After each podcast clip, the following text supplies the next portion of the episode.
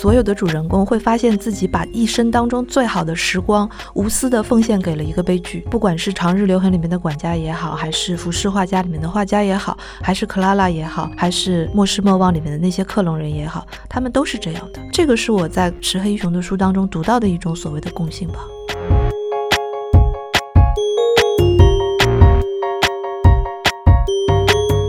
你能看到这个叙事的口子吗？这个裂开了吗？跟他前面的这个预设是真的是很不一样的，因为以前就是童话般的嘛。但是后来这个口子一打开之后，你跟小说的结局联想起来，就觉得这种人类的命运的这种未知性，我觉得这个就很贴合。人类终归要摆脱童年。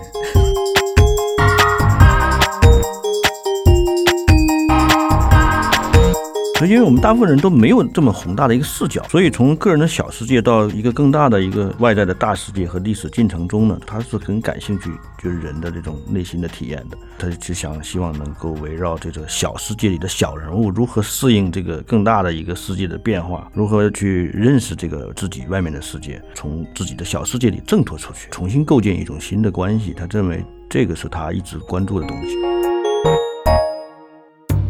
大家好，欢迎收听跳岛 FM。上一期节目，我们邀请了小白老师、玉哲俊老师来畅谈了文学大师笔下的 AI 题材。那这期呢，我们依然会从石黑一雄的最新小说《克拉拉与太阳》谈起，希望能够对这位诺贝尔文学奖得主历年来的作品，以及他特别有个人特色的这个创作风格有更加深刻的理解。我是今天的主播于适，先来介绍今天的两位嘉宾。第一位是大家非常熟悉的作家赵松老师。大家好，赵松。还有一位是第一次上我们节目的梅丽老师，他是上海外国语大学英美文学专业的教授，对于石黑一雄的历史创伤书写以及作品当中对于记忆的滥用等等课题都非常的有研究。呃，大家好，我是梅丽。我们今天的主角其实就不是 AI 了，而是石黑一雄本人。这位作家呢，是一九五四年出生于日本长崎，五岁的时候跟着他的父母移民到了英国。现在他已经作为当今英语世界最著名的作家之一，有四次入围布克奖。在一九八九年的时候，是凭着《长日留痕》获得了这个布克奖。二零一七年的时候呢，是荣获了诺贝尔文学奖。那《克拉拉与太阳》是他获得诺贝尔文学奖之后的第一部长篇作品。之前他有七部长篇作品，还有一些短篇集，包括《小夜曲》，我们都已经有了中文版，大家都可以找得到。然后在其中呢，就是《长日留痕》和《莫失莫忘》都已经被改编成了电影，这个也是他的一个文学创作的一个延展，所以我们今天可能也会带到这些话题。嗯，然后。刚好昨天我们知道赵松老师跟那个石黑一雄进行了一次远程的视频采访，据说长达两个小时，所以我们先迫不及待的听一听赵松老师的这次采访的感受如何？嗯，跟大家分享一下。嗯，这个昨天确实是挺兴奋的，这兴奋的就是说，啊，跟一个活着的这个诺贝尔文学奖得主，这个隔着网络哈，还可以面对面的聊。我觉得，当然很遗憾是通过翻译来聊。当然翻译很好，那几乎近乎同传一样，就聊了很多。我大概一开始我准备了差不多将近二十个问题。然后差不多呃有几个问题，后来就合并了。呃，我也算是一个作家嘛，就是是同行面对同行。就至少从我的角度讲，我觉得有一些观点让我有很受启发的地方，印证了我自己的一些观点。嗯哼。首先，我是跟他讨论了《一下《拉拉和太阳》这本书嘛，关于他这个整个的设定的情节走向是不是一个悲伤的一个故事？那么他不认为是个悲伤故事，他说对他不认为，对他认为他说他这个。可以谈到他当初构思的时候，他是有面对两个选择，就是说关于这个 AI 这个克拉拉这个信仰要不要打 打得破碎的问题，就是他对太阳这个信仰有点可笑的，但是是很真诚的一个信仰，就像早期的人类所相信太阳是神，拜日教的对，是神是可以创造奇迹的神，就这种信仰，这种是很非常单纯的信仰，嗯。要不要打碎它，这这是一个问题，嗯，还有一个还或者还是要克拉拉的那张笑脸一直保持到最后。保持到那我们看到那个结尾有点伤感的结尾，对吧？他他他是做这个解释，当然他他说，呃，我选择了一种后者的这个方式。那么跟他最初跟他女儿讨论这个这个小说的这个源头是有关系的，就是说他女儿是在书店工作，然后他说他就聊到他说我要写一个给儿童写一个作品。你有没有问他为什么当时一开始会想到要给儿童写一个故他事？他说他他小时候就他女儿小的时候，嗯他们就就经常就是就是会讲那些讲故事玩儿哎，把这个环境设定为邻居家的花园，然后他是就是爸爸和女儿那种讲故事的游戏，讲一些童话呀、什么，他自己去编，这他他这就是很熟悉的。那么后来他就觉得，是不是可以给小孩子写一本，就是可以图画的那种，对吧？简单的叙事，然后有很多插图，他就讲这个故事的框架。嗯对我我我也听到，对，就是很多访谈他都提到了，他都提到，然后他嗯女儿就觉得这个这个太灰暗了，就是小小孩子听了会有阴影的，就是你还是不要不要写了，你知道？然后他就觉得那就写给写给成人吧，写给成人一个灰色的童话，都给成人看的一个东西。对，这是他的一个一个动机。而且他特意强调说，这本书的写作是始于这个得诺贝尔奖之前，哎，他已经写了，写了一半了，那时候对，只是后来得奖之后，他就把它陆续完成的。还有一个点就是他他的这种所谓的严谨，就是我们都大家读他的书，不论长篇短篇，就是会感觉到他这种极其严谨的这种风格。虽然写的很平淡平静，是吧？好像不动声色，但其实非常严谨。他就是说我从第一本书开始，就是会做大量的笔记，甚至说做一些就像画素描、画书写稿一样的实验，很多片段。然后还他当时还有一个选择，就是说我要先把前三十页到四十页写到完美，才写下面的东西。这个是作家的一个个人习惯。对他个人习惯，他也他强调，他说这个每个人就是方式不同。他说我跟其他作家也聊过，他说大家就觉得你你这个习惯就太不可思议了，太让人就是无法想象了，你知道吗？呃，别人可能就是说不会预设那么多的细节，呃，可能写哪算哪，或者这后天再再改嘛，再再不断的去生发出来的东西。他不行，他说我是一个控制欲很强的人。我一定要让整个的作品受控，我我无法想象或者接受一个草率的决定，然后导致的一个草率的结果，然后我再去补救、去改变，那这对我来讲是不可以发生的。那这一点是给我印象非常深刻的地方。还有一点，我认为他是一个非常开放的一个思维的作家。呃，他自己也也并不掩饰这一点，就是说，他认为他他很喜欢就是写成一种国际化的写作，嗯国际化的写作，这个是他一开始就是打动诺贝尔文学奖的评委的那那个点。他一直坚持这一点，他就认为说，一个作家在今天这个时代的作家，他就应该为更广泛的世界去写作，而不仅仅是为英语读者。他认为英语世界做这种阅读上，他已经很好了，要做的比以前任何时候都好。但是他说，作家不应该狭隘的去固守在这种你习惯的这种文化语境里，就是要为更广泛的世界的人去写作。他说，他一直在追求这样的一种状态。嗯所以跟他就是刚才我们谈到他的语言，对吧？这种平时或者说看似很简单，就是看似很简单对啊，就是很容易懂，并不会有说太大的阅读障碍啊。而且不会使用一些花里胡哨的对对对，或者就不会让你觉得翻译的会面临很大的困难，嗯就没法没法转译。所以说，这跟他这个这个理念是有关系的。而且我个人觉得，当代的诺贝尔文学奖，它除了你们刚刚说的语言不要有障碍，他们其实也很强调主题上的、文化品质上的这种思维跨文化的啊，跨文化的这种混杂感，可以这样说。其实二十一世纪来，你们去看那种得诺奖的作家，很多都是有移民经验的，对啊，他们身上都是携带了不同的文化因子的。嗯对对对。而且这个边界感，就是在托卡尔丘克那一届就说的更加明白了。得奖的那个时候的评语，就是说他打破了很多的边界嘛。对对，嗯，其实这一点在石黑一雄身上也是很明显没。错没错对，而且就他当然他他会提到英国，他说这是我的国家什么的，不是把自己当成一个移民。嗯，那么但是就是说，我觉得他还对这种人的流动性、种族的差异性，他其实非常敏感的一个人。我觉得这这一点，他活到六十八吧，他还是经历了很多这种时代的变化嘛，就战后、二战以后，对吧？然后冷战是吧？这种包括这种新的时代，他是一个非常关注当下的人。对，他在那个就是疫情期间哈，他看了大量的关于美国的政治方面的书，种族的，他就特别想知道这个在川普就是这个执政期间，就是美国那个这么多问题究竟是为什么发生的。当然，就是谈到他以前曾经谈过的一个话题，就是比如说遗忘和记忆的问题。对，就是说人类就是这样。他说你如果什么都记着不忘了，就没法继续了。没法活，就大家都活在仇恨里，对吧？那这就是怎怎么办呢？对吧？这二战、纳粹什么这种屠杀，包括南非这种种族隔离什么的。他说他你只有做出适当的遗忘，你才能继续活下去，这是最基本的。但但是呢，他说。记忆又很重要。他说，比如说美国现在很多问题，包括英国，他说很多人就是不懂现在，哎呀，为什么这么多政治现象、这种政治运动，关于种族的、民族，就是移民的，他们不知道，就是曾经发生在大英帝国时代，大英帝国曾经进入过很多国家，第三世界国家，掠夺了很多财富，影响了这些国家的历史。然后现在他们这些移民都是来自于这些国家的，说这是有前因后果的。说如果你遗忘了这个，对吧？我们把两代三代人的记忆都都给清空了，他这这不知道为什么所有的矛盾从何而来，都觉得像是大家都是怪物，是吧？说美国也是一样，他说他认为美国就是在这种就群体记集体记忆上会好像有一些选择性的失误，或者说或者有一种选择选择性的失忆，就集体失忆。就是大家好像都忘了，就好像是这个美国从这个建国哈，美国建国一直到内战，还有这种种族的这种这种矛盾，白人歧视黑人，还有非裔的美国人的这种遭遇。他说，大家好像选择性的都忘了，他集体失忆，所以说导致就是现在这个问题激化嘛，就他就认为根源都是在这里。我让他还看了大量的互联网的书，嗯他想知道这个时代在究竟在有怎样的变化。这互联网的时代，你知道吧？所以说，就是说，我觉得听他的聊天和交流，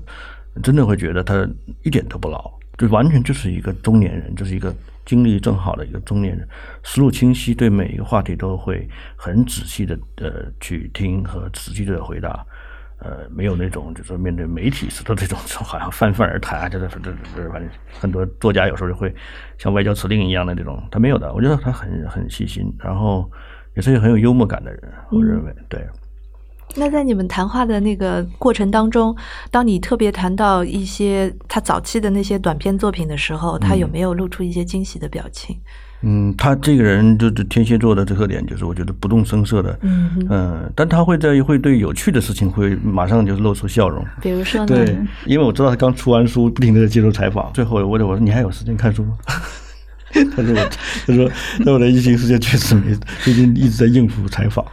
我记得有一次，就是他拿了那个奖了之后，就是曾经做过一件事情。那个时候他要写一个小说，但是呢，他发现就是现在的这个文坛的一个趋势，就是你拿了奖出了书之后，差不多要花一年到两年的时间进行一些巡回的演讲、接受采访。这样的话，他就没有办法自己看书，然后自己写作。所以那个时候，他为了完成下一部小说，他就跟他的太太达成了一个协议，然后由由他太太出面。就是当然，这个就是看媒体上说的，我没有去确诊。过，就是把那一个月之内的所有的约会全部都取消，然后强迫自己在四十多天之内关在自己家的小阁楼上面，一口气把那本小说写完。就是他曾经做过这样的事情。嗯，我我觉得这个也可以。嗯，理解为他不想受很多读者的影响吧。其实，因为他自己是受过影响的。比如说，他早期写了几本小说，对吧？就是因为前两部小说《远山淡影》还有那个《浮世画家》呢，都是以日本为背景的，所以很多读者就说：“啊，你就是日本文化的代言人。”就是一个标签就贴上去对对对，然后去向他询问很多关于日本的一些啊，比如说这个浮世绘怎么回事啊，那个锦鲤怎么回事啊，是吧？他说：“其实我根本就没有记忆对这些。”然后第。三部《长日留痕》出来之后呢，哎，大家又觉得，哎，他是好像像一个道德家一样，对吧？因为你看，这个管家一直觉得自己做的高尚的事情，后来其实证明是错的。那么，人是要需要经过反思才能。达到正确的认识，所以就有读者就在见面会的时候就问他，哎，他把他自己的这种求职的经历，还有这种工作的经历告诉他了以后，就问他，你觉得我应该做什么样的决定呢？然后人生导师对对，石黑雄就觉得他根本不是这样，他其实他不是做一个现实主义的一个作家，给你提供这种现实的范本的，所以他就觉得。嗯，可能要有时候要远离一下读者的影响，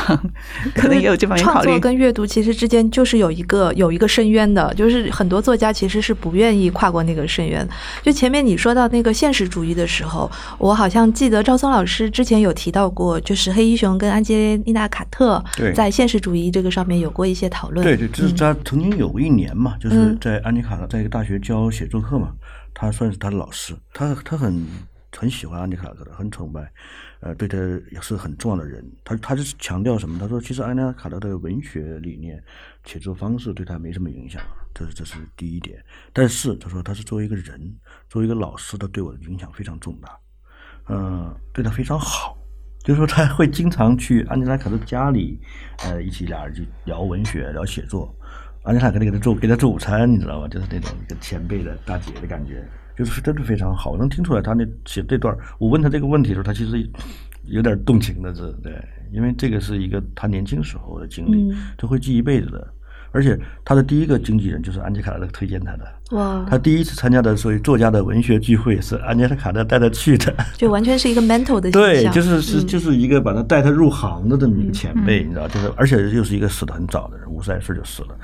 嗯，安吉安吉卡可能很喜欢日本，对吧？在日本生活过，所以说他们俩呢，他说我们有特别容易的一种共同语言。那么他说跟其他作家就完完全就没法没法聊分享这些东西，只有跟他可以的。所以他对他有一种非常深的感情，嗯，呃，所以从文学上讲，那么他认为，就安妮塔卡特就是那个时代的一个也与众不同的一个一个反潮流的人，就让他呢也有了这种就跳出这种潮流、这种俗套的这种这种大家的主流的写作的现实主义的这种风格，他有了这种决心和这种勇气。这这是安妮塔在鼓励他，会并且以以自己作为一种示范，让你 你不要带他写奇幻，对吧？写童话，对吧？写这种这种东西，所以说就是完全就是不受不受主流待见的这种作家，另类作家。但对他来讲，就是解除了一个很大的一个心理负担，对吧？我老师就这样的，就一直在鼓励我这样，所以对于他而言，这是一个非常重要的起点。嗯，对，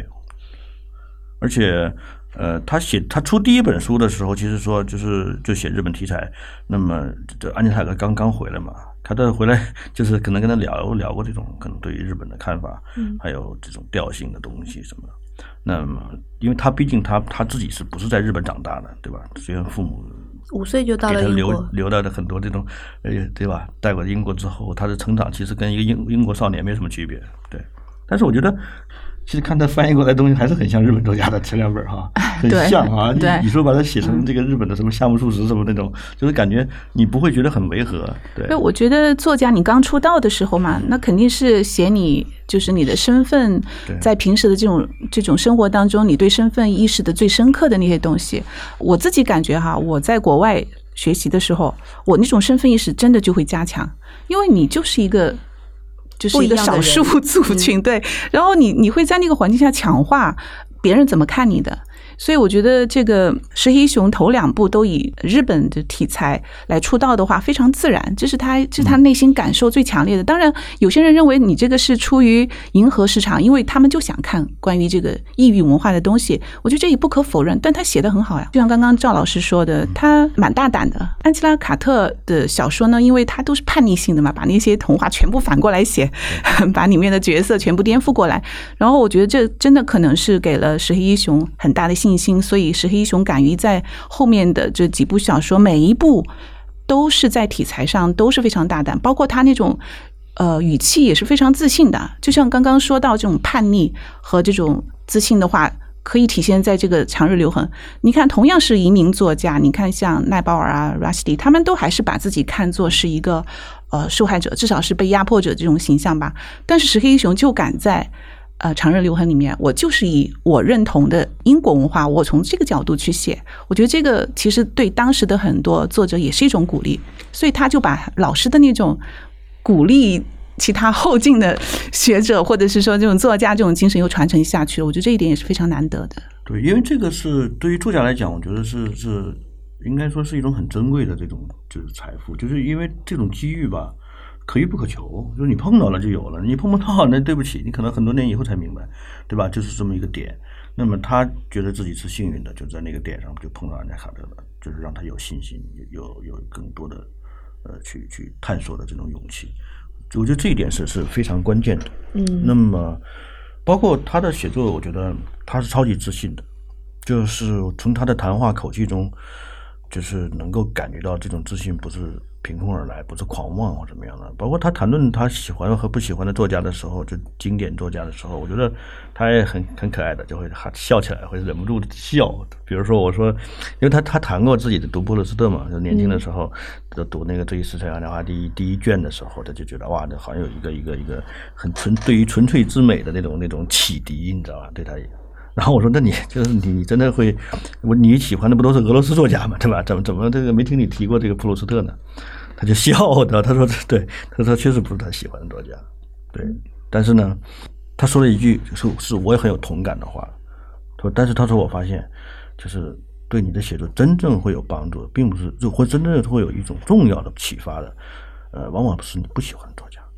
嗯而不是你喜欢的作家。这个我我有同感，因为我我在很多年前我也这么有有这个感觉，因为就是说你喜欢的作家，他给你带来的一种呃非常舒服的一种一种一种认同感一种认同的 共鸣和方式的这种这种不断的强化，嗯，但事实上会遮蔽你的盲点。对，对，甚至会让你不知不觉的走入了这一个一个习惯性的语境或者一种习惯性的路路数，然后你不喜欢的作家，就当然是重要的作家啊，就是说你不喜欢的这种重要作家，他带着你的这种厌烦，某一天突然影影响到你的时候，就像巴尔扎克影响到普鲁斯特中年的转型的时候，他会带来巨大的影响。嗯就他就像一个大大的锤子锤到你的墙上，锤出个大洞，很粗暴，但是他突然就是一束光进来了，你就全明白了，这个原来是这样的。在你以前那种美好的阅读经验里，是不会有人给你提供这个东西的，嗯，对吧？就像一群好朋友在一起，是不可能谈很很深入的、很尖锐的话题的，这道理是一样的。所以说，我觉得这一点他是他他是非常清晰的，我就也很喜欢。最重要，他强调记忆，就是他又一次强调他对记忆的认知，以及记忆如何转化为写作方式。他认为这是从普鲁斯特里受到了很大的启发。嗯，对，因为通常人们就是叙述的是叙事按照时间顺序也好，如果你倒叙也好，它是有一个围绕着时间来的这么一个逻辑。说，但是普鲁斯特是完全按记忆的逻辑，就记忆有时候是就是前后混乱的这种随带有即兴的、随意的或者这种错位的，对吧？嗯就他他觉得这这个逻辑对于写作来讲，对于他写小说来讲，就是说是有一个很重大启发性的。听众朋友好，我是跳岛的主播于适。今天是跳岛一周年，我们和纸现场 Paper Life 联合推出了跳岛的首款周边，一款以纸张为原料，可以反复水洗的包袋。三月二十三日到四月二十三日，在魔点 App 众筹预售，大家可以在节目文字信息或跳岛 FM 的公众号、微博查看购买信息。感谢大家一年来的陪伴，希望这款周边能带给你阅读与分享的温度。你们有没有觉得，就是像前面你们所说到的这个石黑一雄的这些大胆、这些自信，然后包括对于一些传统的东西的打破，这些东西都有表现在这本新书里面呢？嗯，这一点我倒没有去想这么往这方面去想，嗯或者说，我我看到这本书的时候，我是觉得他在保持着他的一个基本水准，就是说他的写作技术上、技艺上。那么，呃，我甚至觉得他写这本书其实是有点难度的。对呀、这个难度就在于说，这个角色头一次，这个我他不是一个人，他是一个 AI，对，吧？关于这本书一其实一一直都会有一个大家切入的一个点，都会从这个第一人称叙述的这个叙述人身份来讲。对他一直就用第一人称写作嘛，基本上他大量的作品都是用除了那个巨人，对，除了巨人那个对。嗯，被掩埋的巨人，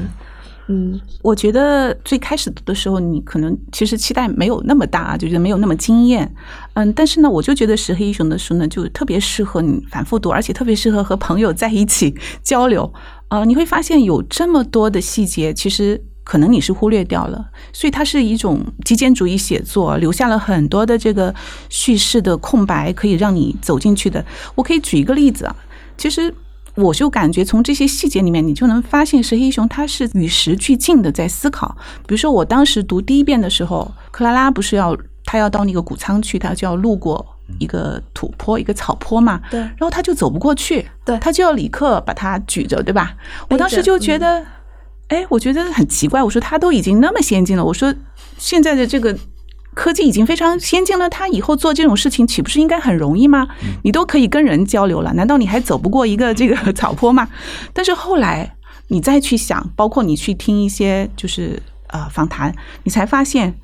呃，这就是一个引线，这就是一个引发你情感或者说思想的一个让你引爆的地方。为什么呢？其实人工智能不就是这样吗？人工智能就是它能够做人类不能做的事情，比如说非常啊、快速的运算，非常精密的预测，还有一些啊、超强的这种记忆。但是我们人类觉得非常自然能做的事情，那些从我们祖先那里遗传下来的事情，比如说移动、视觉、听觉，这些是人工智能做不到的。所以你就会觉得这一个细节本身就足够让你去想很多关于人的本质的问题。我就能感觉到他在这本新书里面，对我们这个新的时代面临的一些问题，他是上升到了一个更大的、更广的这个层面的。包括刚刚赵老师说他他很关注这个现实，是的，我也注意到他非常关注这个种族还有移民这些问题。他包括就是去年不是美国就发生那种把一些带有殖民色彩的这种雕像拉下来嘛？他也非常关注这些现象，而且他会去分析，他会去跟朋友或者记者交流，就是这种种族的问题在英国和美国有什么不同？因为英国是一个殖民地，它的这个殖民的关系就非常复杂，它不像美国就是一个一个主一个仆这样一个关系啊。他会在很多访谈当中去跟大家分享，而且我觉得他对这些问题的思考的话，也表现在他关注现在当代的年轻人。怎么去应对这些情况？包括他会在网上去调查这些年轻人怎么回帖啊？他们为什么会这样回帖？而这些东西，其实如果你真的要去细查的话，其实可以在这个小说当中找到一些对应的细节去理解的。所以我就觉得这个这本书写的比较微妙。嗯，其实我一直很就是很期望跟人讨论一个问题，就是我看这本书的这个时候。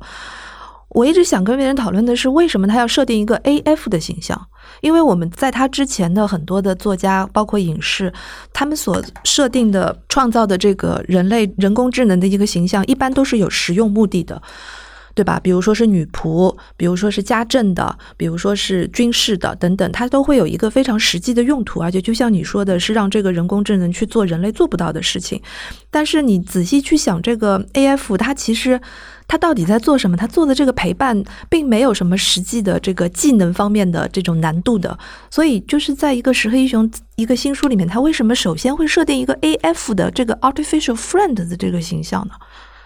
嗯，他自己回答了这个问题。哎呀，就是说，请你代为他回答一下。因为这是我昨天问他的最后一个问题，是一个巨大的问题，是关于爱。因为他自己谈论过有爱，就是说，他觉得虽然并非有了爱就能永生，但是很奇怪。人有了爱，面对死就变得不同了。这他就曾经说过的一句话。那我就说，你说你重新谈一遍这个话题，我就说这是一个很大的话题。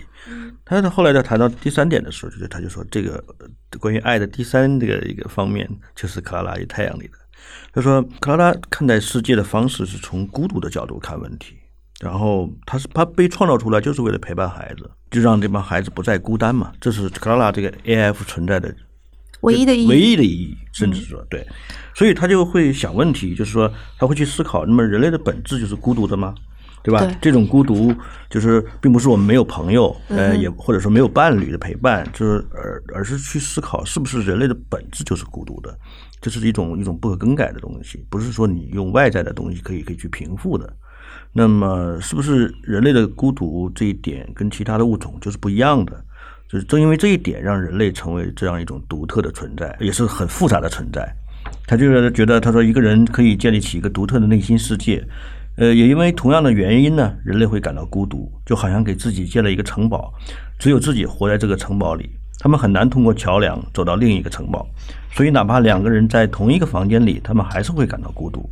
因此，就是爱就是这样一种非常困难又重要的东西。它能让人们产生连接，而人作为一种如此复杂、如此完善的物种，爱可以建立起这样一种桥梁，让我们不再孤单。《德克拉拉克太阳》这这本书就是探讨了这样的一个问题，从这样的角度来看待人类。这跟我们通常意义上对这种什么浪漫的爱情啊什么，这是完全不在一个层面上，是一个抽象的概念性的爱，也不也不是这种家庭的亲情关系的这种爱。然后，那么可能更多的是一种爱与孤独与死亡的这种关系。他认为爱作为一种武器或者是盾牌吧，有可能帮助我们对抗孤独和死亡。这是他的解释。他他他他写这个克拉克与太阳的这个呃动机里，或者说深深处的埋藏的这么一种愿望里是有这个东西的。嗯，是要强调一个爱。对，他想用这个故事来让大家思考一个问题，就是真正的所谓的人类是什么？人类的独一无二性体现在哪里？然后他在小说里面是借着这个克拉拉之口，他说的是他得出的一个观察后的一个结论，就是所谓的爱，大家都以为是在当事人的心里面，在被爱人的心里面，但事实上他所观察到的结果和体验告诉他，真正的爱是在施爱者，在爱别人的人的心里面。所以就是当时这。这个克拉拉的母亲想让她去替代这个可能会因病去世的这个女女儿 Chelsea 的时候，然后克拉拉就意识到了这一点。因为他们所有的人想要延续的，只是自己心里面爱的那个形象没错，而不是真正的那个 Chelsea 的这个生物性的这个对 Chelsea 的这个形象。我我其实觉得这个 AI 的这个设定呢，在我看来还是有缺陷的。嗯哼，就是你想啊，AI 它整体的设定它是没有人类的情感的，但是这个 AI 它不一样，它是有共情力尊严的，对，它会对有一些话题，对吧？它觉得不合适，它就不接，然后它就保持沉默。然后呢，它的使命呢又是给孩子提供这种陪伴，然后让他们不要感到孤独，然后最后做到一种无私。呃，我就觉得。尊严这个东西，比如说像那个石黑雄以前写的那个《长日留痕》里面，管家他给自己的任务就像跟这个克拉拉一样的嘛，就是为自己的主人服务。但是他是没有尊严的，他服侍的那些达官要人，对吧？其实根本就不把他放在眼里，其实他是受到侮辱了。但是他当时没有意识到这一点，他其实是管家，就是在五十年代呃外出巡游之后，在和其他人的交流过程当中，他才意识到了，其实他是受到侮辱了。这个小说当中呢，克拉拉其实她这种按照这种我们我们这样的理解的话，她也是没有尊严的啊、因为其实她并没有被呃乔西的家庭所真正的接纳啊，她也是被利用。而且我觉得蛇一雄设定的这个无私这种爱，它这个概念非常的绝对哦，我不相信啊，我也不知道什么形式是无私的爱。所以我觉得这个无私这个东西，在我们这个人类社会这个就它本身前提下，一个绝对的定义。对的，是的。所以人是什么？人人就是在人际关系当中。嗯所以我觉得，所以他设置这个 AF 可能就是从它本身的逻辑是走不通的，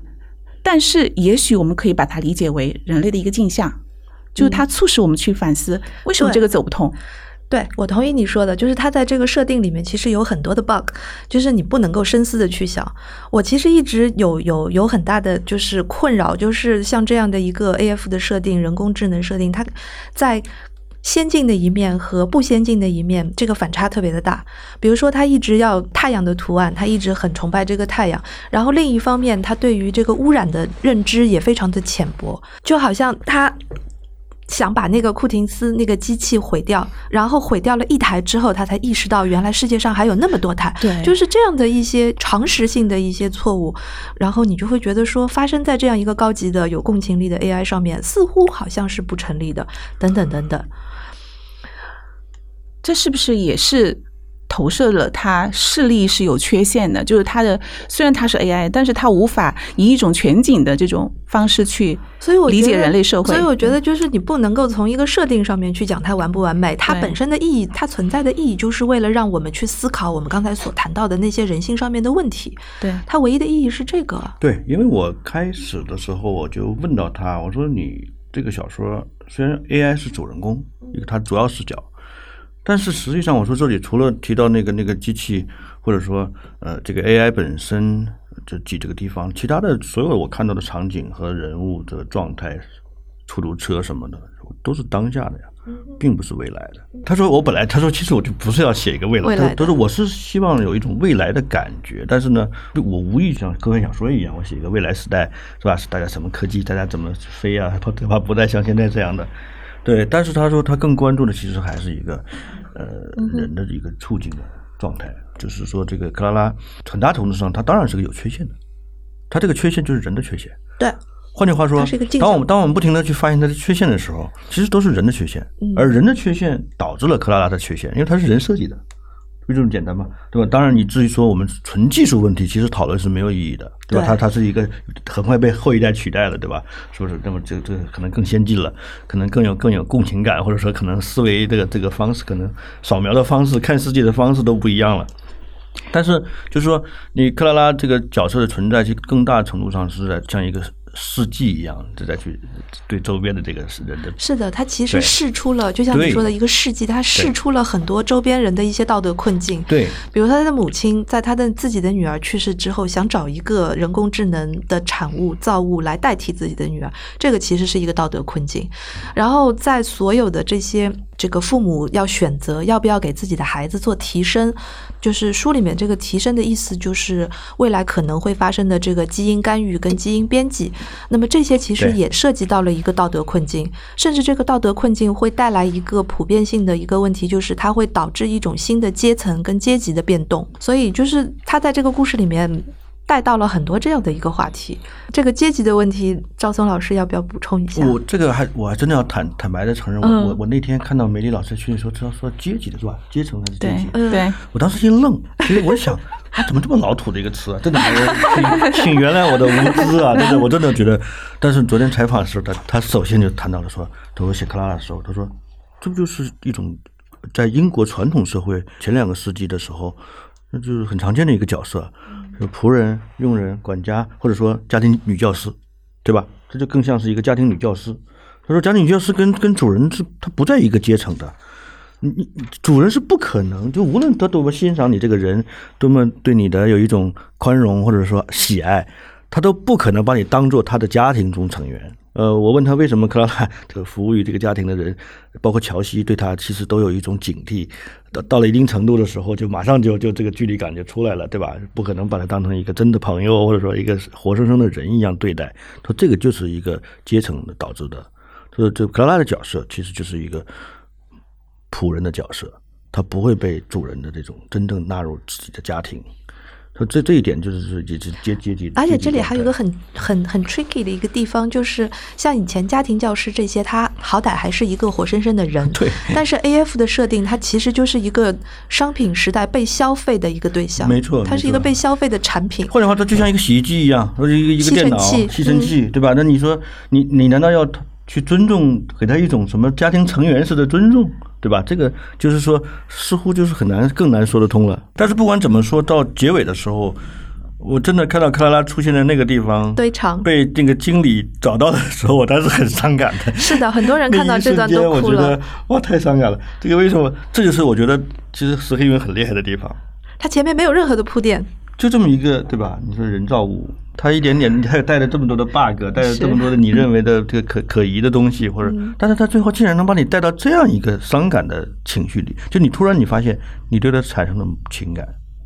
就就当你伤心的时候，你已经被他打动了。其实你看这里所有的人物，就是说在情感层面上的表现都很弱的，其实。是的，除了他爸爸，那是有点甚至有点老派的那种，就是对吧？已经，但是你会发现，其实读到最后，这里整个作为一个阅读者，你的情感浓度会突然间比所有的比克拉拉还浓，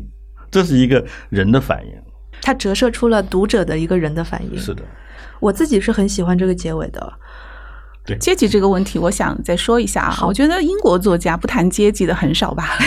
因为你想，英国它是作为这个现代政体的发源地。嗯，其实从小说最开始，我们说英国所谓的第一部现实主义小说，通常我们把它认为是笛福的那个《鲁滨逊漂流记》，对吧？的第一章，第一章鲁滨逊要外出冒险，他爸爸就跟他说。呃，当时还没有出现阶级 class 这个词啊，嗯但他爸爸就跟他说：“你不要去，你现在这个 middle state 是最好的，就是其实就是我们说的现在的中 中产产阶级。对你，你这个你当然下层是不好啦，你你这个吃都吃不饱，对吧？你这个上层也不好，你这个焦虑太多了，所以他就在第一章前面就大量的他爸爸就跟他洗脑，就是说你就要当中产。”所以你就 你就能发现，这个其实“阶级”这个词的话，其实是呃英国人他们对自己的这个社会阶层的意识是非常强烈的。包括你后面到 Jane Austen 他的小说里面，他那么多细节，对，全部是都是其实在用那些细节来展现他们在这个社会当中的阶层。包括你像意识流小说，像 Virginia Woolf。他其实他对自己的阶层，他也很非常敏感对他非常敏感，他非常愧疚的。他包括自己写了一些短篇小说里面，他都设置了一些跟自己的这种阶层不一样的人物是的。所以我觉得石黑一雄必然会谈阶级的。嗯呃，但是我觉得他谈的这个阶级呢，可以从很多层面去理解，嗯而且有时候你会得到一些很不一样的启示。就是说，他其实谈了一个从我们普通谈阶级，一般都说阶级，就是说下层怎么被压迫，对吧？但他其实是谈的是阶级压迫怎么让人成为了这个制度的共谋者，就是成为权力的共谋。在那个《浮世画家》里面，那个小野增二那个画家嘛，他其实就是因为参与了这个啊、呃二战时期的日本军国主义运动，啊、为他他们画大量的宣传画。其实他虽然他是一个受害者，但是他是一个共谋者。然后再往下看，长日留痕就更不说了，更明显，对，更明显。然后你再看，别让我走，嗯，还有包括像这个克拉拉，其实他们也是受害者，但是他们却忠实的完成着。人类给他们设置的任务，嗯，所以我就觉得这个石黑熊对阶层的这个探讨，它是非常的人性的复杂性，对，非常的复杂，而且就是让让你很警醒，嗯，对，就是你可能意识不到的，如果你没有从前到后把他的这个作品这样梳理一下的话，啊，你可能意识不到原来阶层它是有这么，对，可能它有些自反的作用的，嗯，是的，是的，我们知道人工智能的这个设置就是给你一个任务嘛，嗯，给你一个任务，你去完成它，嗯，克拉拉当然他是在。尽心尽力的完成着这个任务，但是他最后的结局是什么呢？其实他是走向了自己也就毁灭了，自己被抛弃掉了。他强调的一个含义就是说，你虽然尽责的完成你的义务，你觉得你是在做一件啊非常有价值的事情，但是其实你是固化了原来的那种阶层，因为你还是受人类控制的。对，就是这样一个就是冷冰冰的现实。所以就是为什么我们对克拉拉最后的这个命运，你会感觉到心痛。就是这种，他不断的在努力，但实际上他做的事情的效果是相反的。嗯，对。很有意思的一点就是，在这个故事当中，一开始他的母亲想要说服他去帮他延续 Josie 的这个时候，他用的是一个爱的一个诱惑，他用的是你如果来做这件事情的话，你会得到我跟另外一个男孩子对你的爱。就是他用这些东西去诱惑他。克拉拉的选择是他最后要去向太阳祈祷，虽然他不知道结果是怎么样，但是他已经尽了一切的力量去避免这件事情发生。就是避免他要去延续 Josie 这件事情发生，但是最后都避免不了这个悲剧，最后他自己的自身的一个悲剧。这个跟他以前的小说里面的这些人物其实有一个共通点，是石黑一雄的小说里面经常会有的一个悲剧性的一个潜伏的一个悲剧性的所在，就是他的这些所有的主人公会发现自己把一生当中最好的时光无私的奉献给了一个悲剧。嗯。花在了一件错误的事情上面，不管是这个管家也好，《长日留痕》里面的管家也好，还是《浮世画家》里面的画家也好，还是克拉拉也好，还是《莫失莫忘》里面的那些克隆人也好，他们都是这样的。这个是我在石黑一雄的书当中读到的一种所谓的共性吧。对，但是我觉得他在那个《克拉拉与太阳》这部书里面呢，又往前走了一步。第一层解读可能是觉得，哎，克拉拉给我们带来了希望，嗯，啊，象征着我们人类可以通过爱得到拯救。但是你会后来就像刚刚我们解读的一样，你会发现不是这样的。其实克拉拉也是非常悲惨的，他其实根本就没有实现他自己想做的事情，比如说解决人类的爱的这种悖论，人的孤独的状态，他没有做到，而且他自己的生命也走向了灭亡。但是你再往下走一步。哦，你可以想到，刚刚我们也说了，我们被他打动了。其实从这个意义上来说，他又是积极的，就是我们读者，就人类又被打动了。他呢，就是举着克拉拉这一面破碎的镜子。让我们来看我们自己在这个时代的处境。我觉得你说到了一个很重要的一点，就是以前我们都会说石黑一雄的书里面有很多的时代性，有有那种对于历史的和记忆的群体记忆的反思，讲的是一些过去的创伤。但是像他在这本书以及《莫失莫忘》当中提到的这种创伤，是在暗示我们未来会有什么样的创伤。就是未来的人类如果按照现在这样的道德和科技这样走下去的话，可能会有一个。怎么样的一个心理创伤？我觉得他有一种我有点意外的一种乐观，就意外的乐观。对，因为我会我看他的小说，就其实大多数都不乐观，但是偶 偶尔会有一些，就是像像夜曲里会有有像那个就写的会有比较幽默的那那一面，但是这总体上还是比调子比较低低的。我觉得，嗯，他没有去过多的去书写科技的发展啊什么的，但是他说，就是他非常深刻的意识到。这科技的发展已经在深刻的改变这个世界和社会。这个是当下发生的事。对，那么他强调的一点是什么呢？他说，他希望人们能够重新找到去重新组织社会的方式。嗯，就这一点他是特别强调的。就换句话说，就就我们看到眼前这个世界一一团糟，对吧？乱七八糟，到处都乌烟瘴气。那么他就觉得这是需要重新组织，意味着可能你的社会结构、社会模式，你可能都要发生巨大的变化。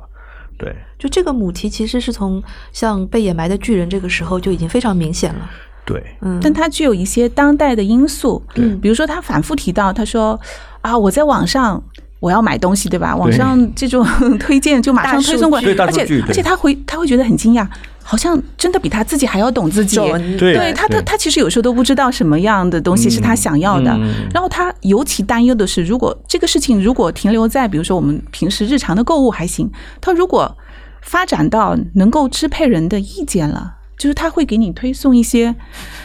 图片或者文章或者一些观点。潜意识的影响你的政治战队，甚至完全对。然后他说，这个以后的这个未来世界的这个政治的蓝图，他就不敢想象。嗯，所以他就会觉得这样继续下去的话，会有一些不可控的因素对会发生。他其实说很少会，你看他会直接探讨什么政治话题啊什么的，但其实他非常关注，而且我觉得，嗯，他这个关注的方式还是嗯蛮蛮蛮。就是在一个合适的分寸上的，就是而且是个很文学的。对他是一个作家，那么他知道自己不不便于去去过多的评论现实的世界价值观的问题，那么，呃，他只能通过小说来来来成折射或者说某种意义上的这种世界的状况，呃，所以说他你看他写克拉拉的时候，他其实呃其实也蛮处心积虑的在构建一种。含有内在矛盾的这么一个一个现实，对吧？就是说，这克拉拉好像是一个先进的科技成果，但是这个世界所以说似乎仍然是老问题，对吧？不就这么回事吗？也就意味着说，你你你人类所发明的一切，最终可能自己的刀削不了自己的把，就是这样一个困境，对吧？那就很多问题都是困扰的几千年的问题，嗯，最终你还是要面对这些问题，嗯，对吧？你科科技不能解决人性的问题。不能解决灵魂的问题，不能解决灵魂的问题，对吧？你可能可以延长生命，但是不能解决延长生命最重要的那一部分的问题——爱的问题。对，比如说这个情感的关系，对吧？那种信任、信仰，对吧？就这些东西都都是解决不了的。对我觉得这一点是他关注的非常敏敏锐的一个点。嗯，所以就是在石黑一雄的写作当中，其实有两个相当对立的两个状态。一个状态就是大家前面讲的，他对于很多人类的未来，对于当下，他有一个非常深入的介入的一个意识，然后很刻意的、很主动的要用文学的形式来介入这样的一种思考。但是另一方面，从一个文学小说家的角度来讲，我记得赵松老师曾经说过，好像。他写的时候也会流露出一些小心翼翼的态度，甚至是一种迂回的态度。他会写的很很耐嚼，你要反复读，你才能够读出他这段对话，甚至这段独白背后的那个意思。我觉得，首先这个跟他。以前是一个也算是一个音乐家有关系，他的这种思维可能从他少年时候就已经定性了。他因为以前不是想当那个 songwriter 嘛，就是歌词作家，对，呃，然后他就说，包括他在解释到他为什么要用第一人称写作，他就说，呃，我写小说的时候就是跟我当时我拿着一把吉他，然后在一间比较简陋的房间里面对着二三十号人。对着他们静静的唱歌那种状态，所以它就是一种自我抒发。而且写歌嘛，一般就是几分钟，几分钟的时间内，你要把自己的这种思想装在一个比较完整的外壳表达出来的话，那就注定它要以一种比较简约的、极简的这种方式，就是让更多的含义是在 between the lines，就是在这种字里行间让读者去揣摩。所以我觉得这个音乐对他的影响。首先来说是潜移默化，对潜移默化的，很认同这个说法。对对对对对，这个这个，而且很很新奇的一个想法，我们从来没有从这个角度当然，这这里又是一个很复杂的问题，就是说，比如说音乐如何影响作家？你你说是听着音乐写写写小说吗？还是说，呃，这种小音乐的旋律会影响到你的写写作的旋律和节奏吗？结构还有结还有结构吗？就这个很难说，因为因为它是两种东西，就像说。这电影和和电视剧对吧？就是两种东西。那么你你写写写一篇非虚构和写一篇小说又是两种东西。尤其是在这种音乐和文字转化，这个就非常难。那个只能说它是有一种感觉上的东西。我记得以前好像我们说过，就是我们看小夜曲的时候，都会觉得特别的舒服，特别的好，就觉得小夜曲是个特别适合一雄自我的一个一个作品，没错，是吧？这个其实也是表现在。而且我认为那本书是他写的最放松的一个作品，非常放松。台湾版做的很好，把所有的其中提到的乐曲的这个名字都都列在后面，嗯，这可以就给了你一个歌单，就是你可以一边去搜，然后搜到之后听着看。对他借鉴了奏鸣曲啊，还有一些音乐格律方面的一些就是对应结构啊什么的，因为他确实对音乐非常的了解，包括他这个小夜曲里面一些故事的曲的名字标题，比如说有一个叫虽然中文翻译是伤心情歌手，但是他是用了一个非常专业的音乐名词叫 crooner。C R O O N E R，特指的是呃一九三零到四零年代那种通过麦克风啊低声的吟唱的这样一个呃歌者对这种表演形式。然后这种这种表演形式其实它强调的是麦克风的这种外化，对声音的外化和还有这种啊应该说是一种也不叫扭曲啊，就是这种哎一种失真的状态的对。然后他就用这种来在那个故事里面，而那个歌手又是对他的妻子。要唱歌，但唱歌的目的是为了他们分手，所以你就是你就会对这种音乐的失真和情感的失真之间建立联系，所以音乐就给了他一种外在的媒介，就多一层含义啊，呃，来理解。所以我觉得他音乐对他的影响真的是非常非常大。啊，包括我不知道就是嗯，你们有没有感觉？我觉得石黑一雄的作品，呃，八部小说嗯。都非常独立。就是你每一步抽取出来，都是对，就个性都非常完整。就是因为搞艺术的人，比如说绘画艺术家，他就会强调他的这种作品感。因为你看，你看一幅绘画的时候，就推开门看到墙上一幅画，就是一秒钟的事情。嗯，这一秒钟就要让观众有一种这个作品的风格、它的色彩，还有它的整个气质，要有一种直接的观感。那么艺术家他肯定他在创作的时候，他会有非常多的考虑。我知道有一些画家，他们甚至会。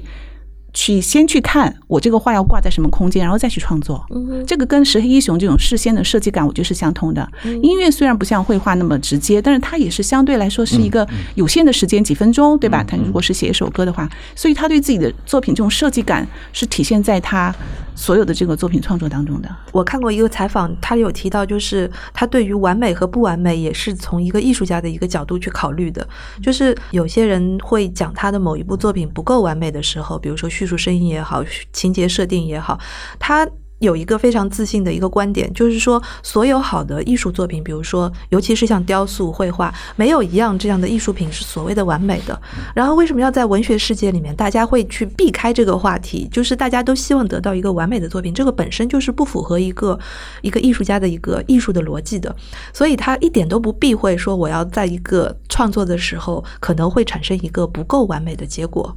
而且在他看来，这个才是艺术的一个真相，真相之一。没错，没错。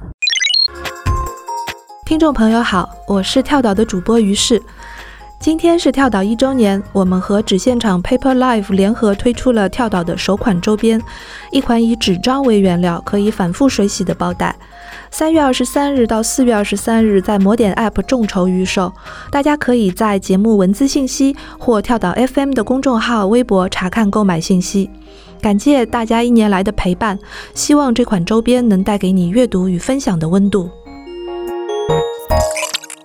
石黑一雄他在那就是很多媒体的采访当中都有提到，他所有的作品其实是在一个不断的重复，他要不断的去接近他自己想要写的、想要表达的那个东西，所以。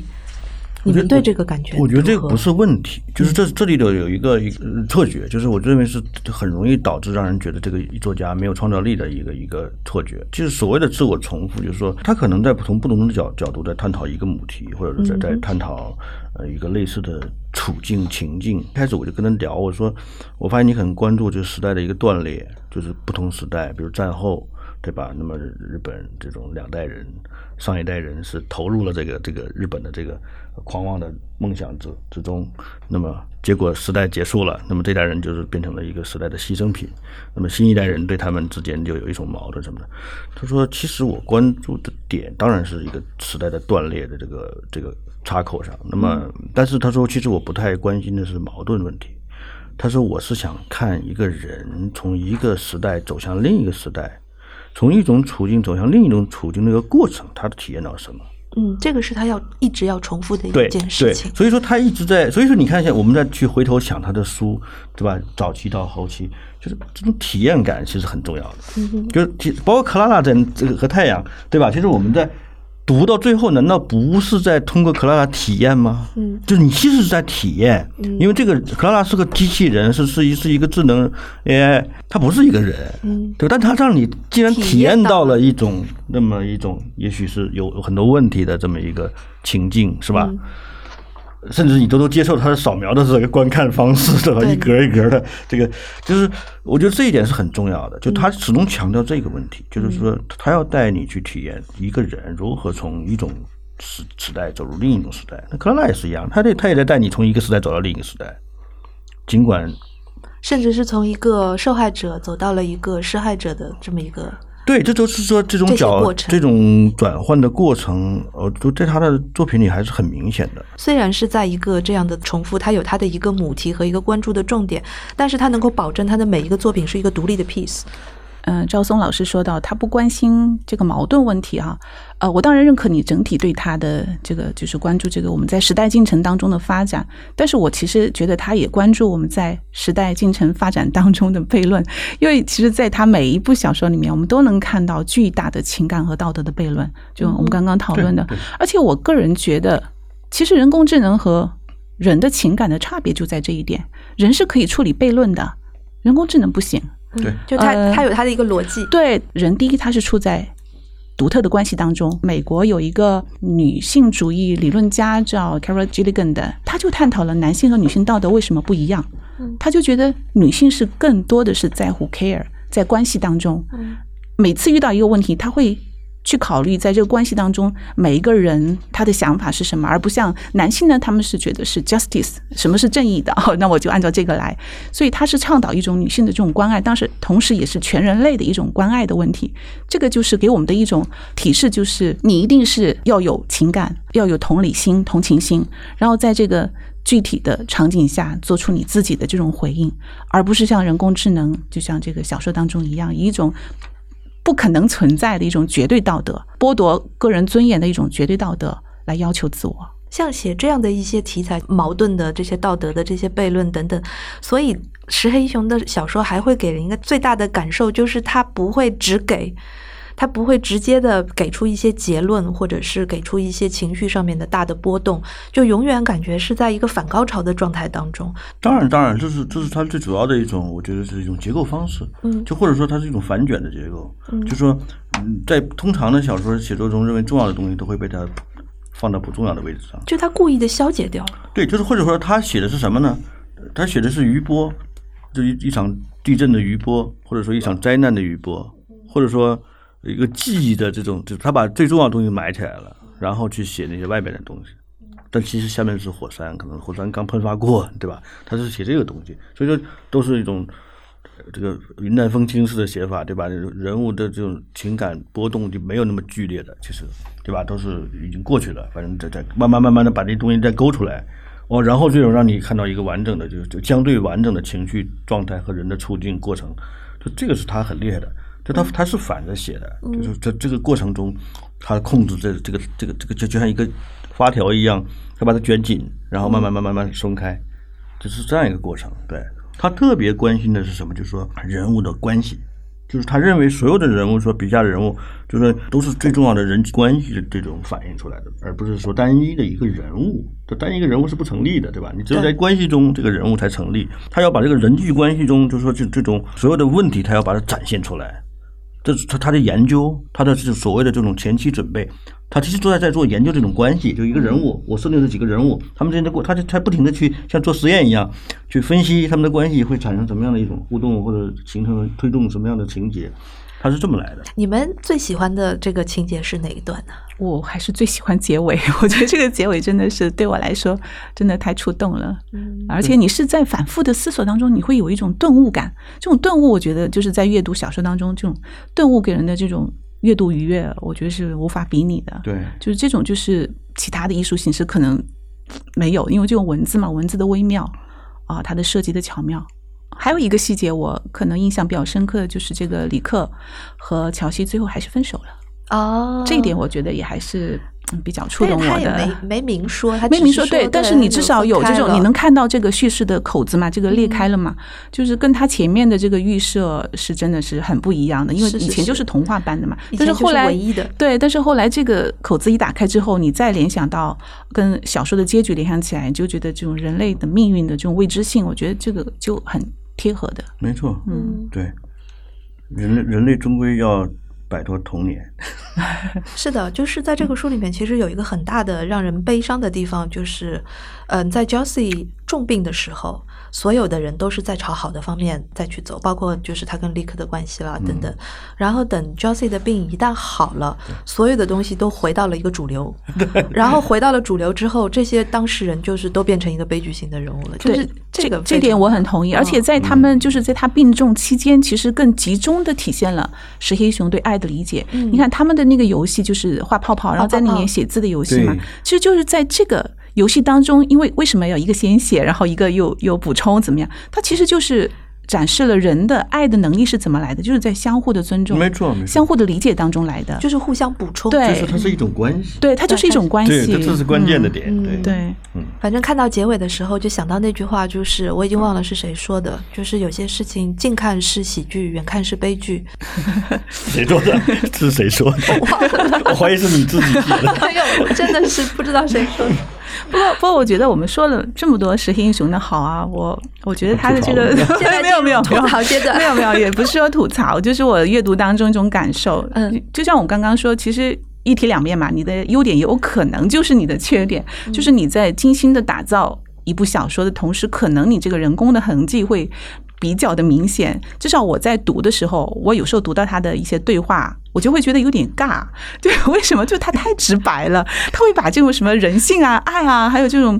呃，你你觉得什么是人啊？这种非常直接的拿出来说。就我读起来，我就觉得故意就是让这种傻乎乎的那种状态对，但但是但是你就会觉得有一点稍微有点出戏，就像我包括目目的性太强，对目的性太明确，因为他只有通过这个，他只有通过对话来写、哎，这个，他才能写，对啊，对啊，所以他不可能直接去写吧？对他对啊，但他不善于就是利用人物自我的这种情感，或者是说现实当中一些生活的碰撞，然后让你去感受到呃这个小说的魅力。它它就是观念性的东西比较多。呃，这就像我看那个金庸的小说，有时候会看到，本来你很 看得很投入，突然看到里面小说人物在对一些很大的这种主题进行评论的时候，你也会觉得哇，怎么这样？就 这种感觉，就会就会阅读的这个体验就会不一样。那我觉得这个可能就是赵松老师以前讲的，就是在他石黑一雄的某某些地方，你会感觉到他的小心翼翼，但是没办法。对，然后像那个《克拉拉与太阳》里面，我我我我仔细去看了一下，就是你所说的这样的一些段落，对于人性啦，对于人心啦，对于人的独特性啦，人是否能够代替这些话题，都是配角讲出来的，嗯都是克拉拉作为一个旁观者记录了他们所。他们所讲述的话，就是一个是爸爸，一个是艺术家，是他们两个讲的这个话最多。至于当事人本身，就是像 Josie 啦这一家人本身，好像就没有那么深刻的理论性的探讨。对对对，一般是嗯通过配角。对，所以你就读石黑一雄小说，你就会觉得少一点鲜活的东西。就他的主人公总觉得在往里收，对，而且好像是代表着一种类型，就是你很难在他的小说里面感受到现实生活当中的一些人的具体的、细微的，还有你意料不到的情感还。有爆发的那种对，就是你你感受不到的。嗯，张松老师是怎么看的？我不太完全能赞同，就是说，呃，就当然是从读和写的角度来来讲，就是说，嗯，就像纳博科夫他在评论作家的时候，就以毒舌著称的原因，就是说他强调小说的艺术性，他会他会在这个线上，他把呃像萨特、加缪、塞里纳这些大师，他认为都是二流作家，包括巴尔扎克、斯汤纳，他就打打入了他二流二流冷库，你知道吧？就是那么石黑一雄，我认为是一个，就是从某种上，他的小说观应该跟纳博科夫是接近的。就他追求的一种文美文体的完美性，他追求的这种这种他所处理的这种形式，就或者说小说作为一种形式艺术形式，它本身自身的这种自洽性，它可能胜于他对于题材本身的这种呃是不是跟当下的这种连接还有鲜活，他可能不是他最最关心的。对，可能我觉得我也比较苛求了，就是你这个绝对是，呃、对，这是我的是正常的，对，就是一种阅读期待，可能读者总是可以提期待的。对他，他可能我觉得，其实其实石黑一雄如果从他的一种写作。风格和这种调性上，它其实跟塞定格更接近一些。就是短片上，从看短片就是感觉，你们可能不认同，但是我感觉，我没觉得。就是说，对我我也觉得，哎，这因为你们肯定我是为什么会想到的，对吧？对你没觉得？就是我是说，当我看到某些短片的时候，嗯，就这种控制这小说的这种味道的时候，长篇不说，你不能拿《那些守望者》去对对啊，就是就是他短短片。就是其实他们有有有有一些在思思路上和处理小说的这种结构上，它有有一些共通的东西在里面。换句话说，我我认为如果说价值观，他们俩是很接近的。嗯，对，对我我认同他你说他对呃小说这种艺术形式的完美这种完整性啊，对，嗯，但是就像我刚刚说，他可能缺乏了一点意外的东西。他就是一个比较有控制欲的人，就是对自己小说，这就像说，我们可以把它归之一种风格区别。那有的人就像拿大斧子在。山上去雕琢一些东西，对吧？岩壁上可能砍出一套肖像来，或者神神像。有人可能就是拿着小的小锉刀在那去精雕细刻，这它就是两个路数。对，对。当你喜欢那种雄浑有力的时候，你是无法喜欢一个这么很细微的这种这种变化的人了。就我觉得，就是是是，还是一个风格风格。我都喜欢，我觉得这两种风格我都喜欢。我只是说，在他身上可能这方面的这个体现的。呃，比较突出一点。反正我到了我这年龄哈，我觉得我是越来越越会容易宽容别人的缺点。对，我刚刚也特别认同呃赵松老师，他作为艺术家的这种对自己作品的那种精雕细琢。他以前说过，他为什么后来没有当这个唱歌的人，或者是继续写歌？他就是他，他说他其实不太喜欢站在舞台上嗯那种感觉，因为很紧张，他就怕弹错了一个音符，或者是。你唱错了一句话的话，那啊，简直就是他觉得他整个脑子就要一片，就就就就慌乱的。但是他小说不一样，他说他小说可以自己慢慢的去调，对对。所以就是，所以他的作品有这么就是这种完整的作品感，对，这个是很难得的。是的，是的，所以他必然会带上你说的那些缺点，对，必然的。就说就说，因为就是打磨过度，就说你你一切都如此的没有意外。嗯，对，没有意外，就是这一点 没有意外，就是你做的非常好，是，但是呢，就是好到没有意外，而且我觉得他这个就是没有意外，或者说跟生活保持一定的现实生活保持一定的距离的一个优点，就是他可能对读者来说。其实也是蛮好的，因为它没有阅读门槛。其实你不需要对英国的历史，或者说对于某一门语言，或者某一个国家的什么特定的这种风俗有很多了解。对，这这是他故意的，他消解了很多的那种独特性。对，所以就是中国的读者，嗯，我记得就是他刚刚引进来的时候，前几本其实，在读者的反应当中不是很好，就是他。大家不太熟悉他那种写作法，觉得有点烧脑，因为他总是你要到后头才发现怎么回事嘛，所以有些读者就会对。就会觉得，哎呀，这个读起来好累啊。但是后来就是因为随着对他的意见啊增多，然后而且大家现在也更多的习惯于这种这种现代写作，其实就可能再加上他自己本身风格就越来越走向广阔的这个呃视角，所以他现在我觉得在中国的这个接受度的话，应该是越来越高。嗯，对，而且我特别就他昨天谈到，就是在解释自己的创作的时候，他强调一个就是什么呢？他说，对于我们大多数人，他普通人啊来说，就是说，其实我们都是生活在自己的这个小世界里面，就是这个通常都无法很客观的看待，就是围绕着我们的一个更大的世界。那么，所以因为我们大部分人都没有更这么宏大的一个视角，所以从个人的小世界到一个更大的一个。外在的大世界和历史进程中呢，他是很感兴趣，就是人的这种内心的体验的，对。那么他就想希望能够围绕这个小世界里的小人物如何适应这个更大的一个世界的变化，如何去认识这个就自己外面的世界，那么甚至从然后从自己的小世界里挣脱出去，重新构建一种新的关系。他认为这个是他一直关注的东西。嗯，对。这个也是诺贝尔文学奖评委会给他的那个定论。对对对，就说他写出了就是嗯平凡的人物与我们自以为是那样的世界之间的那道鸿沟，那那个深渊。对，嗯，而且他选择的人物就是每一次的主人公选的都是漩涡外的、外围的，不是那些呼风喝雨的人物，所以所谓的配角走到主角的那个位置 C 位，对然后写出了一个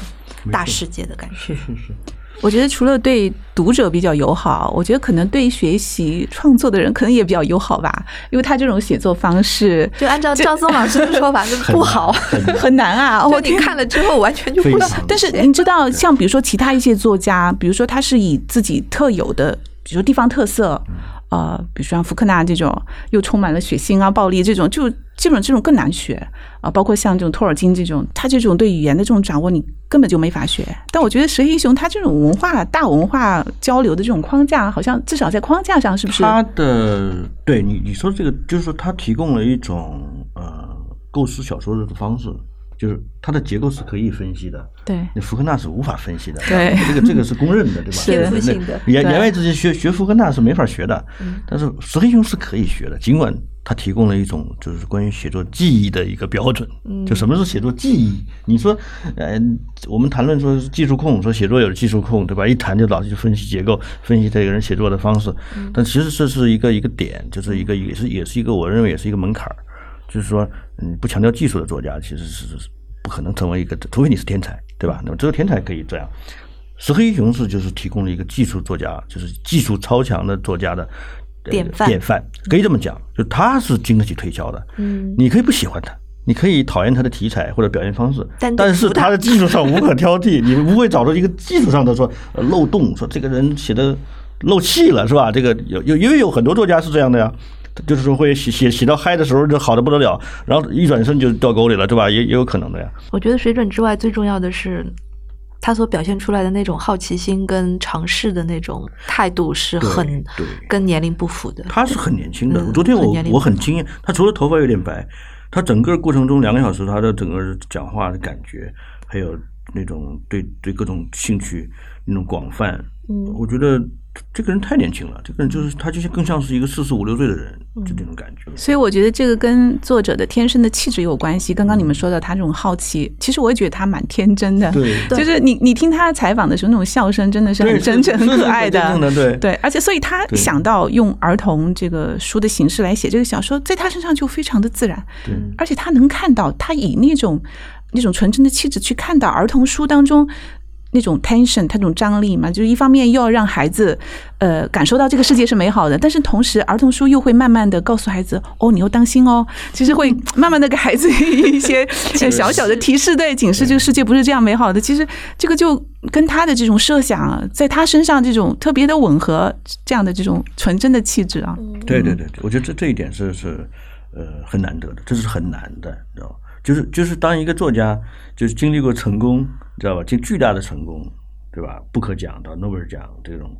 只写的八本书也不是很多。就这样一个作家，我觉得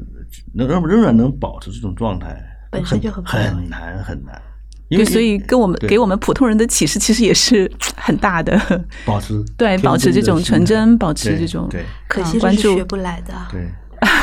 是不是？你要我觉得故意去学一个天真，你怎么可能学得像呢？不要学，就是其实对呀对，就是被他感动。我觉得被他感动，你自然就会调整自己的生活状态。就是要允许自己每天有晒太阳的时候。对，晒太阳很重要。对吧？对很重要没有什么目的嘛，对吧？你有什么目的呢？对吧？那时候你可以想象自己就是克拉拉，或者是乔西，对吧？对，我觉得这个印象本身就很美。对呀，对呀，对吧？哎，你们有没有想过，因为就是《克拉拉》这本书，它的版权也已经卖掉了嘛，就卖掉了影影视版权已卖掉了经卖掉，卖掉了所以你们在你们的心目当中，就是如果拍出来的话，会是一个什么样的克拉拉？会是什么样的电影？我我我我又我又要剧透一下，就是说我昨天我问他了，我说啊问了对我说我看到谷仓就是那个那个关于这个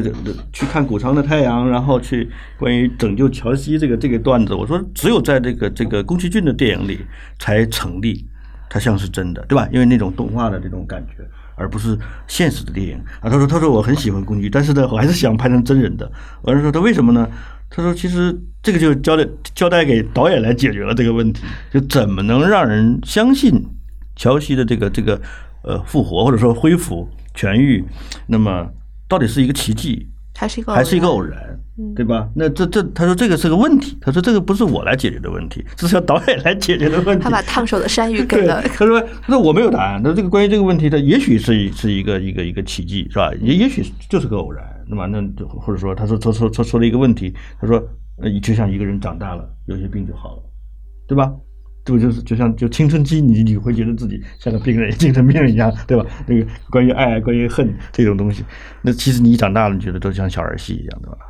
就是我觉得他他其实他还是很盼着，就是有这么一个其实他应该是盼着有更别更多别的艺术家来解读这个对对作品的这个机会吧。对对，因为电影本来就是不同的媒介嘛。对然后我其实问过。就是别人哈，嗯就是你觉得会怎么样？他们好像有些说，我希望拍成这种真人版的动画，嗯哼，就是你如果太 你真的是真人的话，他到底长什么样，对吧？嗯然后他的肤色是什么，头发是什么？就太具象对，虽然这个上面也有介绍，但是肯定就会，呃就是跟对跟读者的期待肯定就差异会比较大。嗯所以如果你既是真人，然后又带动画版，可能在这方面的矛盾的话，就可能会得到一定的协调。就这点我们俩好像是接近的，啊就是因为你们我都直接想到了动画的对，因为就觉得，对我觉得那个场景我不我不能接受用真人来表现，就是我是觉得会假，就会让你觉得不对哎，了。我没有这样想？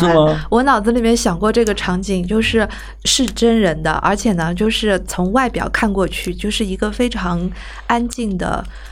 壮丽的在看夕阳西下的一个场景，但是如果镜头一转，转到了一个主观视角，一个机器人的主观视角的时候，你就会知道，其实他看到的不是夕阳，他看到的是一个祈祷。哎，我从来没有想过用动画来表现。我可能用真人来表现这种反差会更大，对这种情感的力量会更大一些。嗯，但是我觉得无论如何，《克拉拉与太阳》这个如果翻拍成电影的话，会比《莫失莫忘要》要亮色一点，要要看要他要没那么悲哀他其实有一种动人的东西在里面。就说白了，就是他尽管说就是他是一个呃 AI 对吧？嗯这样一个一个角色，我觉得是是会让感动人的。正好，赵松老师，你可以荐一本跟我们今天讲的主题有关的电影或者书或者音乐。嗯我我真的很建议，就是读石黑一雄可以从他的夜曲小夜曲这本书切入。我认为他是给自己的一个一个一个交代，就是曾经的音乐梦想跟文学的关系，还有就是说呃艺术家的命运，对吧？这种他都把它放进去了。呃里面提到很多曾经的爵士乐手啊，对吧？这种歌手啊，我觉得很有意思。当你当你用用这个播放软件收到这些，很轻易的就收到这些东西，然后播放着读的时候，你会有一种时时空重叠的感觉，就是真的会会让你觉得这个书中的世界和你的世界，以及这个歌者、音乐者的世界，那就完全是没有界限的。嗯，对就因为一首歌的关系，然后这些所有的命运都会在某一个点上没错交，集。就同时同在的同在的，也许本来就是同在的。好，现在请梅丽老师来做一下推荐。呃，我推荐这个赵天阳老师的《坏世界研究》，呃，作为第一哲学的政治哲学这本书，因为这本书探讨的主题呢，就是每个人的命运都掌握在别人手里，但是每个人又欠着别人的幸福和自由。人的命运是一个最大的哲学问题，而政治呢是命运的最大问题。我觉得这个跟石黑一雄小说当中探讨的这种阶级啊，还有权力体制啊等等都是非常相关的。所以，虽然这个世界是个坏世界。但是我们渴望一个好世界，所以赵天老师在这个书里面呢，他就给我们试图指出来啊，呃，我们应该如何对付这个坏世界嗯，啊，这是我推荐的书。这是对于石黑一雄的一个母题的一个深化的哲学性的理解。我们今天做完推荐了之后，节目就要结束了。嗯，非常感谢两位嘉宾今天来跟我们好好的捋了一下石黑一雄的历年的作品跟创作特色。那谢谢各位听众朋友，我们下次再见，拜拜。拜拜拜拜。再见。